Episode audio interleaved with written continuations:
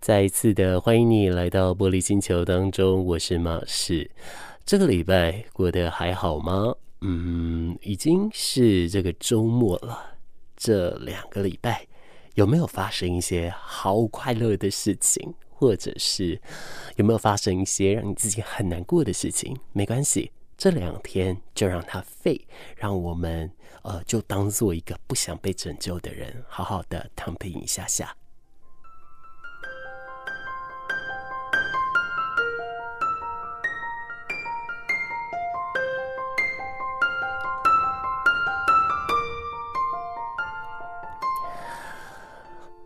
来到星球里面，呃，我今天想跟他聊，也是当然是关于告别的问题，只是有另一个程度上，我觉得比较大的一个面向。我想先问大家，你们面对告别，你们会怎么处理呢？哦、前几天我收到一个朋友的讯息，他说他心情非常非常不好。那呃，深究一下，才发现说，其实他没有办法去接受告别这一件事情。其实坦白说嘛，是自己也是，我自己其实也没有办法太去接受告别的这样的情绪存在哟。呃，我觉得可能或许我经验还不够多，或许是我还没有习惯，还没找到一个比较好的这种相处方式。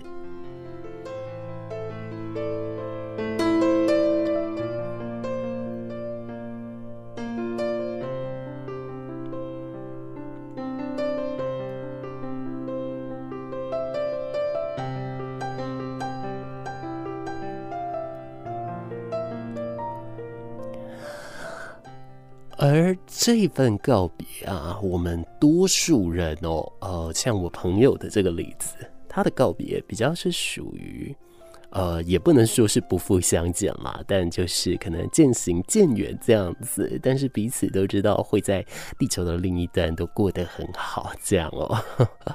但是呢，呃，有很大一部分的这种告别是。已经是天人永隔的状况，甚至已经处于这阴阳两界。其实要相见上来说，必须透过一些比较特殊的民族信仰，亦或是说做一些比较特殊的做法，才能找到了。诶，这一部分真的是相对来说。呃，我觉得对于还在阳世的人会比较辛苦一点哦，因为他真的要花很多很多时间去告别思念，去告别，甚至去收纳这一些情绪。那有的人呢，他在这一些情绪收纳的时候，他会需要一个很标志性的物件，或者是说需要一些很大很重要的一些什么哦。呃，像有的人呢，他可能会把外套、衣服。手环这些东西给留下来，那戴在身上就会觉得，哎，它好像还在。其实啊，我的抽屉里面有一只表，当然现在呃，我手已经太粗，我可能戴不下。当然呃，当时还有拿掉个两三个啦，可能装回去我就还可以戴。那只表非常非常久了，那只表是我爷爷的。那那个时候我爷爷过世的时候呢，他的呃的家里人就开始在整理。后来我阿嬷有一次就把我叫进房间里面，他就说：“爷爷的这个手表啊。”呃，这个是他生前很喜欢戴，也要需要注意的。那呃，你可以把它放在身边这样子。好了那只表就是由我接收了。我、哦、的确哦，它真的很漂亮，然后它也很好。但阿嬷都会问我说：“哎，你怎么反而都戴黑色的表？你怎么反而没有戴阿公的那一只表呢？”我就跟阿嬷说。太珍贵，我实在是舍不得戴。当然，现在还有另一个理由啦，就是手太胖，戴不下。但是我觉得这个就是当初我在告别爷爷的时候，一个很重要、很重要的一个物件思念。看到他，我除了睹物思人之外，我可以用这件事情去慢慢的提醒自己。他虽然不在，可是精神还在，回忆还在，这些东西都是真的。而我应该要好好的收纳这一些回忆，让我可以继续往下走才对啊。所以了，我就把这一些情绪慢慢慢慢的就把它收拾起来了。这个是我自己在告别上来说，我所处理的方式是这个样子哦。那现在呢？哦，面对告别，还有人会做生命经验宝石。诶，讲这样会不会太抽象呢？其实简单来说呢，就是骨灰加工、骨灰宝石的意思。不管你是家里的宠物、家里的亲人逝世，哦，他们可能会把这些骨头里面，或者是说毛发，来做一些相对的收集，并且把它做成可可能像是镶嵌技术，亦或说是宝石的加工，让它可以永恒的存在在于身边。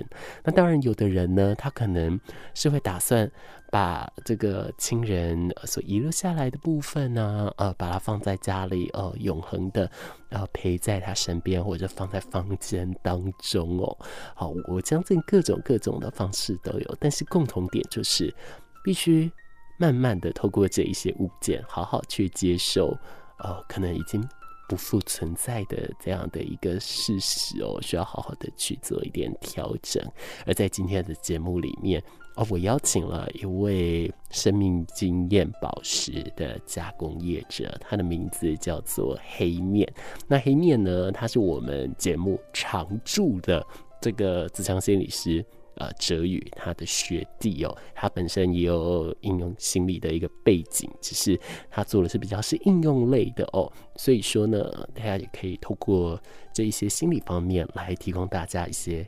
相对应的一个卫教，而当然了，等一下呢，也在节目当中要邀请他在空中跟我们分享他在这个生命经验宝石的相关的种种，还有他所看到的每一个故事。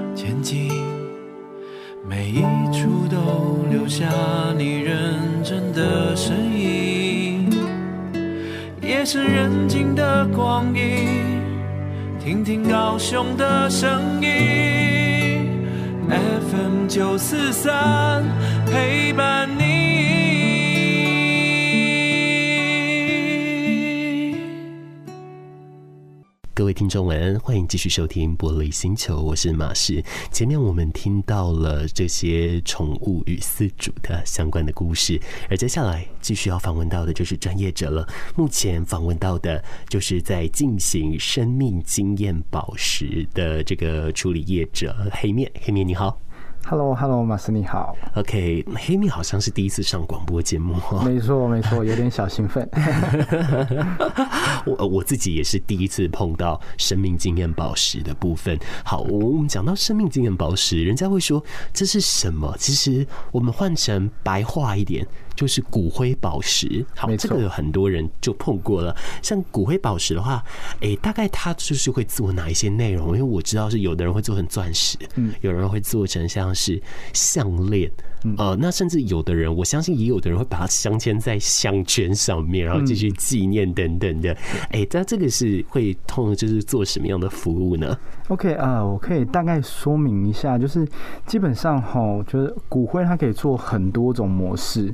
那呃，最最高级当然是会把它做成宝石，就等于是像呃，我们取了骨灰以后，就像整个是人造宝石或是人造钻石的方式去做养金，只是过程中我们会。用骨灰的成分来去制作，对，那当然，呃，骨灰宝石、骨灰钻石，它的成本比较高，所以费用也会比较贵，并不是每个饲主都负担得起。所以呢，有一些饲主就会，呃，请我尝试做一些其他的协助，包含有人可以把它用物理镶嵌在可能项链或戒指上。然后也有会做成琉璃珠，甚至有人会做成钥匙圈、脐带章，我也做过。对，所以他会按照呃事主的需求，他的预算来做各种不一样的客制化的服务。对，这部分是我都会去尽可能的协助失主他们的想象这样。嗯，那都是你自己来做吗？还是是帮忙做中间的桥接，就是像代理的部分呢？呃，如果是宝石，因为像宝石，呃，这一两年才有在台湾有办法做到像宝石以上硬度的等级，基本上在台湾其他的一些厂商都是需要送到国外，所以针对宝石这部分，其实我是代理。但是如果是镶嵌或者是像脐带章，就会没和一些台湾师傅，然后去跟他们沟通一些想法，以后把事主他们的想象或者是他们想要的模式需求，把它制作出来。对对对。其实黑面呢，算是一位斜杠工作者哦，所以同时间有在做的职业很多，但是会碰到骨灰宝石加工跟媒合，我觉得这是一个相当有意义的职业。当时是什么样的因缘巧合，让你会想要从事这个领域？呃，我会接触这个领域，真的跟我的前老板有关，他就是福伦社的 uncle，他其实是非常有趣，就是因为我在研究所的时候有申请了福伦社的奖学金，呃，当我领了奖学金以后，他一直在关注我的动向，那我。一毕业以后就去绿岛当兵，我后来获得那一年的全国自由役男，因为我就帮那里的孩子募集圣诞礼物。呃，我的前老板就关注我这个人，他觉得我好像做一些事情比较有温度，因此他在代理生命纪念宝石这个品牌的时候，他就开始在思考说，当我们要跨进这领域的时候，希望服务的人是有温度，然后愿意帮助别人的人。那他就呃找我说愿不愿意投入这个领域。那我思考了一下，虽然本身念心理，然后也是心理学硕士，那我就在想说，我应不应该踏入殡葬产业？但因为发现死亡这件事情，在我们亚洲来说，其实好像。呃，常常会有忌讳，然后也不太去谈论它，甚至对于一些殡葬业有一些偏见。可是我们每个人都会死，而且每个人也都会经历这一段历程。所以因此，我就想说，如果呃我投入这领域，能不能对这领域有一些贡献，甚至是可以产生一些质地上的改变？种种考量以后，我就答应我前老板的邀请。只是因为我们当初在推行的时候是在五六年前，所以那时候整个市场还没有那么成熟。后来我老板的多方考量以后，他就没有代理。那后续就会有一些业者跟一些家属都来联系我。我经过双方同意以后，就变成是。由我个人来代理这个品牌，我是因为这个这个因素，然后踏入这个领域，然后一路做到现在。所以其实一整路做下来已经有五年六年了哈。嗯，对，嗯对。以你的目前的一个印象当中啊，刚刚我们讲到像是做成宝石或者是镶嵌的技术，还各种非常非常多的一些选择，让呃饲主们可以去怀念他们的宠物，甚至是说像亲人哦，像就是诶一些人。也都是这样子。以您来说，目前您遇到的，您有印象说哪一些的类别是比较多的吗？我的意思就是，像是说，可能选择做成钻石的比较多，或者做成哪一种的比较多？应该这么说，我们的服务流程其实通常我遇到事主都是由宠物业者来去帮我做转介。所以当他们来找我的时候，大部分他们其实就是想要做成宝石这一块，所以我接触到的宝石蛮多的，但呃有一些也会请我把它做成琉璃珠，或者是像脐带章。脐带章因为它相对起来比较便宜嘛，所以蛮多事主会往这方面做选择。那后来因为我跟一些精工师傅开发成，它可以单纯的镶嵌在戒指或项链上，所以这部分的呃事主相对起来会做这个选择的人也越来越多。对，那大致上啊，大致上应该就是以以我接触到的饲主来说，就是宝石跟精工的部分是蛮多数的。那如果是琉璃珠的话，因为好像蛮多他们会直接从网络上的平台去直接跟相关的师傅做一些联络。对，那这个是我我这里遇到的情形。嗯，了解。其实乍听之下。有非常非常多的一些玄妙之处，都可以让人来了解哦。其实我现在在疑惑的就是说，现在我们呃饲养的动物的种类也非常非常多，但好像不是所有的动物都有办法这样做哈。呃，像这一方面的一个状态来说，因为就刚刚我们前面在聊。好像像鱼就不能做哦，因为太轻了。对对的对的，因为要做成宝石，如果是宝石来说的话，它必须要有一定的骨灰的重量。所以呢，像一般我们做成宝石最少最少，一般我们都取一百克啦，但是最少最少要五十克。所以呢，一只鱼可能都不到五十克。因此，就是鱼这方面来说，就是我我目前服务那么多年，没有遇到有鱼的。对，所以这可能是就是呃骨灰量重量上的限制。嗯，那当然我也会呃，如果他只是想要单纯的镶嵌在我们的戒指跟项链。他只可能只需要两到三克，那个部分的话，鱼就可以去去制作。对，我我也蛮期待可以遇到想要制作鱼相关的纪念事主的一个客户，这样。其实一边在聊的时候。同时间，我一边在想的就是，呃，都提到了服务的种类众多。我们现在不妨就以做成钻石的这个例子来说，它的成型从无到有，它是怎么成型的？OK，呃，一般来说，像我这里的服务的过程，通常是如果事主他有兴趣，他可能会透过宠物的礼仪业者来找到我，那我就会跟他们整个做介绍，还有几种方式让他们去做选择。但如果单纯宝石或钻石，这一块，他们想要制作的话，我就会等到他们的火化时间。呃，宠物来说，通常联络到我的时候已经火化完了，我就会取我需要的骨灰重量，那就会开始去包裹，然后寄送。它整个流程最快的话两个半月。对，但当所以当我取完骨灰以后，我就会。透过可能 FedEx，然后直接寄到奥地利，我们的品牌在奥地利。那大概奥地利那边呃实验室把它做成宝石以后，他就会通知我们说，哎，他们可以寄回来台湾了。那我就会开始在跟事主联络。那联络的时候，其实我就会呃。跑到他家，或者是我们约到某个地方，然后最常去是星巴克啊，然后就会把宝石交给他。那在这过程中，其实我觉得，呃，我们做了一个比较有趣的事情，是我们都会先呃询问说他跟他的宠物有没有一些比较感人的故事啊，我们可能就会帮他记录成一篇文章，然后也会请他如果愿意的话，可以把他毛小孩的照片送给我们。然后我们就会找我们合作的设计师，也画成一幅纪念画，然后就会连同宝石一起交到我们事主的手中。常常看到他们，就是当他们开启宝石的时候，好像他们就会再度看到他们的毛小孩的那种感动。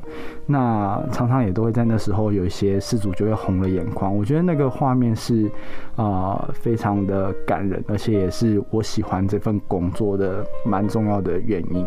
以我刚刚这样子听呢，我就在想说，呃，有可能他红了眼眶，一来是他看到了一个属于自己的小孩的东西，二来就是，呃，他的故事是被重视的。以我来说，我自己感受到是这样。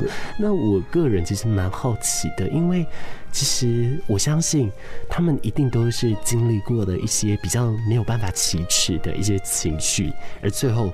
也选择用这个方式来去纪念曾经陪伴他们一起走的动物们哦。那呃，在这里我就会好奇了，是什么样的一种机转之下，会让他们可能会想要去做相关的这种纪念？那这种纪念，如果我们以心理的角度来看，它可能可以是一种哀悼仪式，它可能可以是一个帮自己呃结束一段哀悼旅程的。过程之类的，以您自己碰到的来说，会是什么样？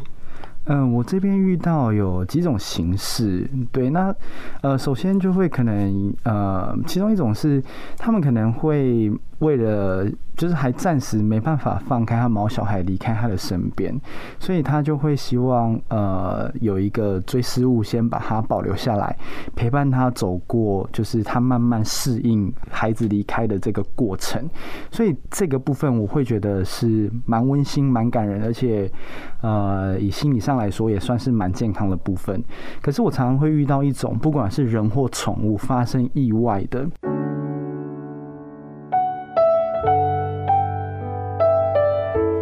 呃，事主或者是家人，差一件没办法接受这件事情，他就会很希望可以把什么东西保留下来，保留像原本那个样子，而不愿意接受这个现实。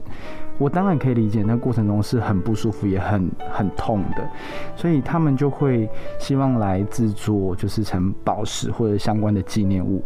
可是我在跟他们接触过程中，当然就会有些担心，说就是以他们这样的状态，然后呃比较没办法接受，就是事情的发生的过程中，心理上可能相对起来会比较没有那么的健康，所以。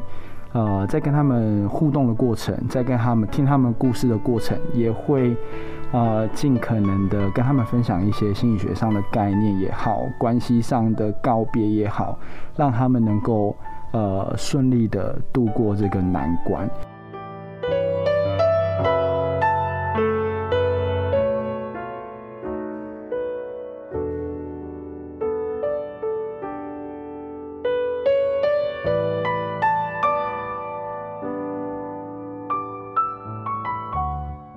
普遍来说，也有一些是，比如说像，呃，可能有一些狗狗陪伴很多的孩子、青少年，或者现在已经在外面念书的学生长大。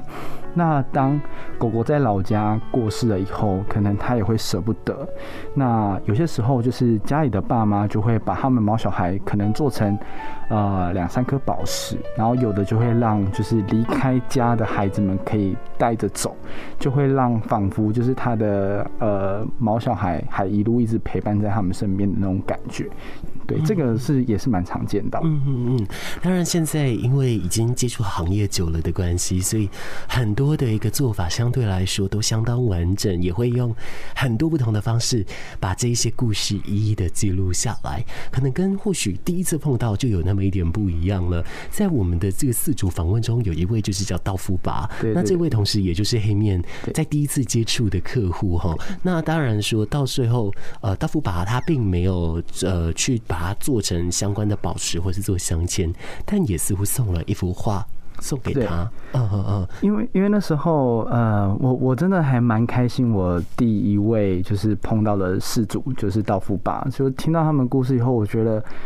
呃，非常的感人，因为平常我其实养过一只刺猬，但是我没有养过那种很长年的动物，所以我没想到就是宠物对我们人造成的一个支持跟力量可以那么那么的强大，所以那时候听到他的故事以后，我觉得非常非常的感动。即便后来他们没有选择以宝石的方式去做去做纪念，而且因为那个时期是我第一个客人嘛，所以我也还没有其他的方式可以去协助，所以。那个时候其实我们是没有没有以生意上来说没有成交，但是因为我觉得我听到那个故事，呃，给我很大的收获跟启发，我也觉得非常感动，所以那时候还是选择就是帮他做一幅纪念画，然后送给他这样，因为我觉得呃很感动，就是听完他们整个的经历，然后我也对于道夫印象深刻，对，所以那个时候就会呃做了这个纪念物给他们这样。嗯嗯嗯，其实不管是哪一种的方式，我们都知道这个都是我们。呃，必须把旅程结束的一个过程之一，但如何健康的去面对这一种过程，我们就可以仰赖，比方说，真的是做成的宝石，或者是任何一段回忆，任何一段的记录。像以我自己来说，声音就是我很棒的一个记录方式。我也会借由声音，慢慢的去把这一些感觉记忆给慢慢的把它收纳起来哦。今天节目时间已经差不多了，在这里当然要谢谢黑。面，而下一次我们要再一次邀请到黑面的时候，就是要来细细的来聊聊关于这个生命经验宝石它的制作上的一些限制了。今天谢谢黑面，谢谢你，谢谢。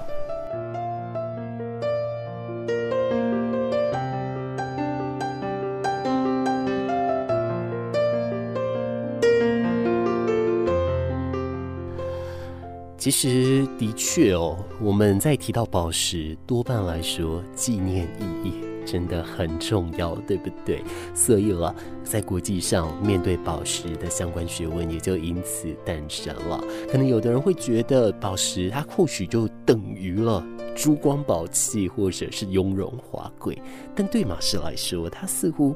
更具有更大更大的就是纪念意义，那就更不用提生命经验宝石更是如此了。其实对于宝石啊，在呃台湾呢、我们前几天其实首次举办了国际宝石学术暨展览研讨会哦。在这会议当中呢，其实有提到了宝石他们要如何去做数位化的行销方式、消费者趋势以及它的影音传播跟它的一些知识传播等等的来教学哦。那在这当中，当然也探讨了像台湾卑南文化，还有像钻石，亦或是设计、采矿等等的，还有了也有提到说，呃，有一些宝石学者，他最新的研究发现了斯里兰卡新巨型刚玉巨石的这个最新的进展哦，这也是他们这一次论坛的一个重要的首发哦，但这也是独一无二、绝无仅有啊！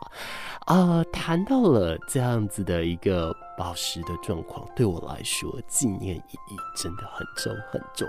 那呃，有时候提到纪念意义，或许它就不一定是宝石哦，或许它是一个类似物。我想对我来说，它也有同样的一个效果。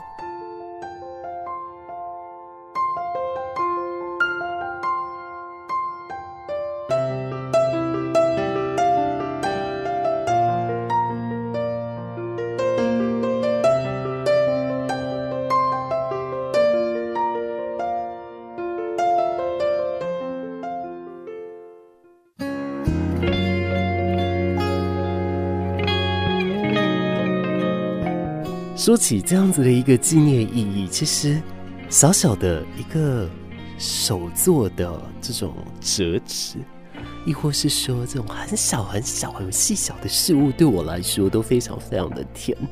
所以，呃，对我而言，我最重要的永远就不是那种钻石，而可乐戒指反而最能最能打动我。这种对我来说就是最漂亮最漂亮的了。夜深了。请等待好音乐到来，最用心、最动听，